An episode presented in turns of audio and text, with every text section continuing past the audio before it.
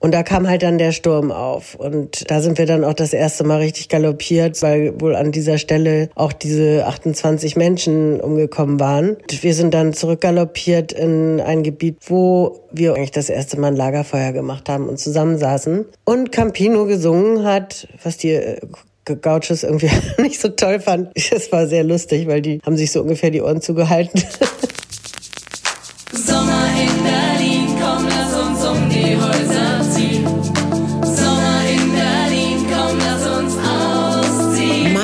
erste Reise. Promis berichten, wie das war. Das erste Mal ganz alleine in der Welt. Ohne Eltern, ohne Lehrer, ohne Aufpasser. Meine erste Reise. Das Sommerspezial des Mutmach-Podcasts von Funke. Meine erste Reise heute mit der großartigen Fotografin Gabo. Es gibt, glaube ich, kein Promi, den sie nicht fotografiert hat. Die gute Gabo war mit einem nicht ganz unbekannten Musiker, einem gewissen Campino, in den Anden unterwegs. Und zwar auf einem durchaus lebensgefährlichen Trail, wo schon viele Menschen ums Leben gekommen sind. Drei Wochen lang von Chile nach Argentinien auf dem Rücken eines Pferdes. Ja, und wenn nichts mehr ging, äh, dann wussten nur noch die Pferde weiter. Gabo, erzähle uns bitte von deinem Abenteuer. Gerne auch die Episode mit den Gauchos, die sich die Ohren zuhielten. Als aber das sollst du selbst verraten. Die erste Reise und die ich allein beschritten habe. Äh, also es gibt viele sehr spannende Momente. Aber ich möchte eigentlich lieber von einer Reise erzählen, die mich unheimlich fasziniert hat und mein Leben komplett verändert hat, die über die Anden führte, von Chile nach Argentinien äh, zu Pferd. Ich würde sogar sagen, dass das das schönste Erlebnis meines Lebens war ähm, und eigentlich alle Perspektiven neu gesortiert hat wir sind, also ich bin in, alleine eingeflogen in Santiago de Chile, um mich dort äh, mit meinem Freund, damaligen Freund Campino von den Toten Hosen zu treffen und äh, diesen Andenritt zu beschreiten. Und als ich einflog über die äh, über diese Gipfel, die, wo wir sehr hoch flogen, ungefähr bei 6000 Metern, äh, zum Greifen nah waren. Und da wurde mir eigentlich erst klar, oh my God, also da wollen wir rüber, wie soll denn das gehen? Und der Gipfel war so nah vom Flugzeug, aber äh, dann nach der Landung äh, auf dem Boden in Santiago sahen die Berge schon mal sehr viel höher aus. Äh, und ähm, als wir morgens einfuhren mit dem Bus zu der Station, wo wir gestartet sind, die schon auf, äh, weiß nicht, 2,5 ungefähr war, lag, Dort haben wir dann unsere Pferde getroffen, mit denen wir dann noch in dieser Nacht äh, mit ein paar Gauchos und äh, zwei ganz tollen Indianerfrauen die äh, Soko, die, äh, die Astorga, das ist ein, die hatte ähm, Campino kennengelernt, als er mit Iggy Pop da mal gespielt hat in Santiago.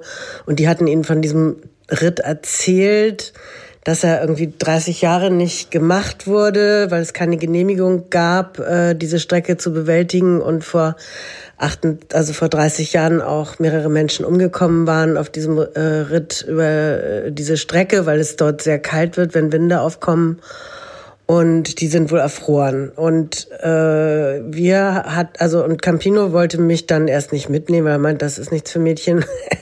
Aber als ich ihm, da ich ihm Reiten beigebracht habe, habe ich so rebelliert und eigentlich ein Jahr ihn äh, bearbeitet, dass das gar nicht anders geht, dass ich mitkomme. Und so saß ich neben ihm im Bus äh, zitternderweise als wir an diesen riesigen hohen Bergen vorbeifuhren und die äh, unendlich mir erschienen. Und äh, als ich dann endlich auf dem Pferd saß, äh, habe ich festgestellt, dass ich kein Wasser mitgenommen hatte, was natürlich der größte Mist ist in diesen Höhen. Mm, die Luft ist ja sehr dünn und man muss eigentlich ungefähr sechs Liter am Tag trinken, damit man nicht völlig austrocknet. Später haben wir dann äh, Mineral, hochmineralhaltiges Gletscherwasser getrunken, was natürlich Durchfälle verursachte und in, in den Höhen unheimlich schwer ist, äh, nur vom Pferd runter runterzusteigen und wieder aufzusteigen.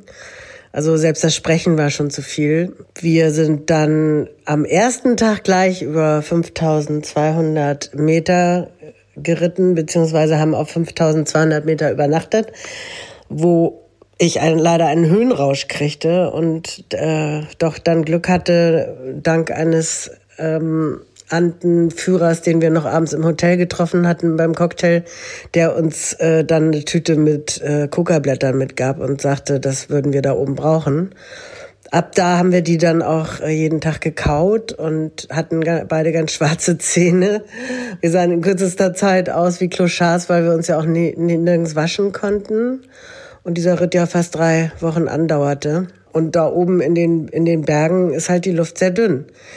Nachdem ich nun überlebt hatte, ritt, ritt ich vor mich hin und äh, Campino ganz hinten weg. Eigentlich haben wir kaum miteinander geredet nur uns abends im Schlafsack getroffen. Das Zelt hatten wir schon längst aufgegeben, weil äh, in diesen Höhen die Steine so sch schwer ist, einen Angelhaken anzubringen. Und so haben wir dann äh, mit offenen Augen eigentlich geschlafen, weil so viele Sternschnuppen, äh, so viele Wünsche kann man sich gar nicht wünschen. Und äh, da, dieser Himmel ist unvergessen in meinem Herzen. Morgens aufgewacht mit, mit kleinen Schneekrönchen, geschminkt sozusagen von der Natur und einer Eisschicht über dem Gesicht sind wir dann aufgewacht und gleich wieder aufs Pferd, ungefähr zwischen sechs und acht Stunden am Tag geritten durch Flüsse, durch Riesenhänge. Dieser Vulkan Maipu, der liegt auf ungefähr 5300 Metern und dann geht er ja auch nochmal hoch. Das sind alles Optiken gewesen, die, die ich selbst mit meiner Kamera nicht festhalten konnte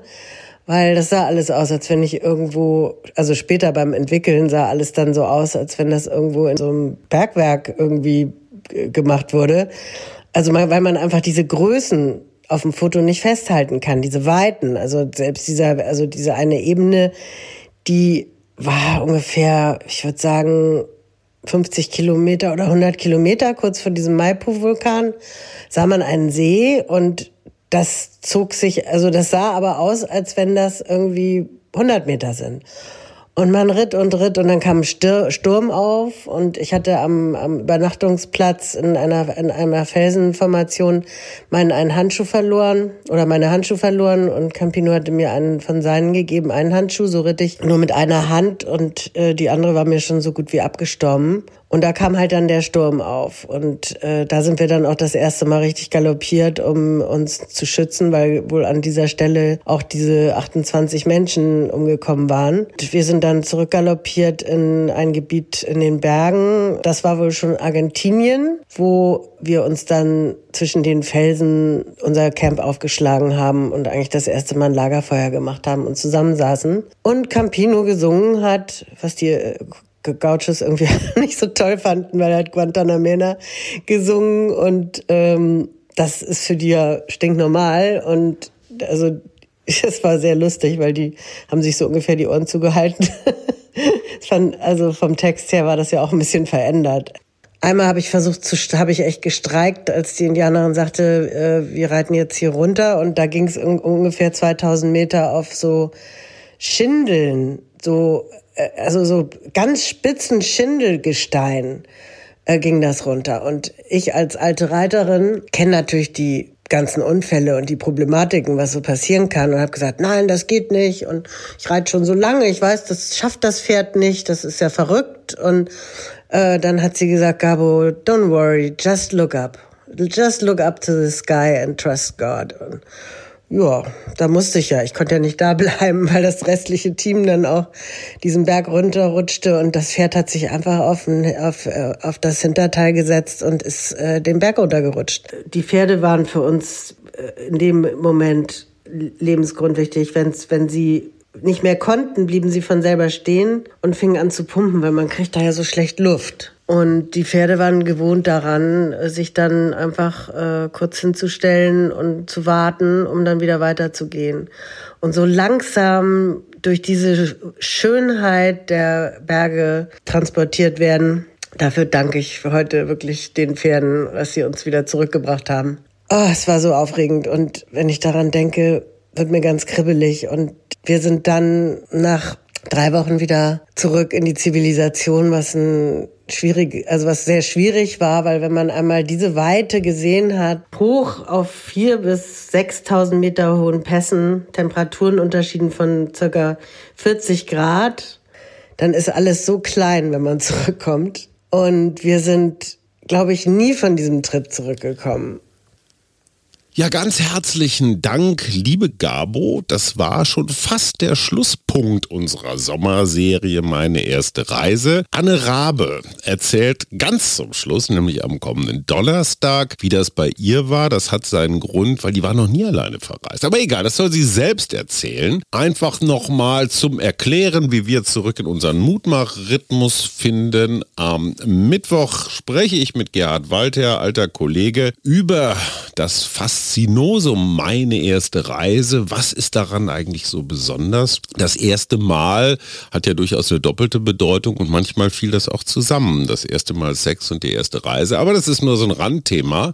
Darüber reden wir Mittwoch, am Donnerstag Anne Rabe und am Freitag äh, Familie Schumacher mal wieder gesammelt äh, mit den Rückblicken, den jeweiligen auf diesen Sommer und dem Ausblick auf die zweite Saisonhälfte. Ich freue mich sehr bis dahin und tschüss.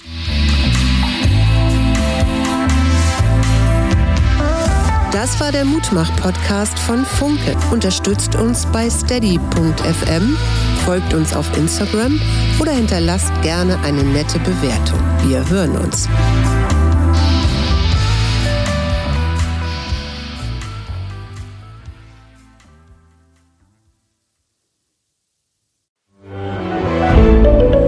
Ein Podcast von Funke.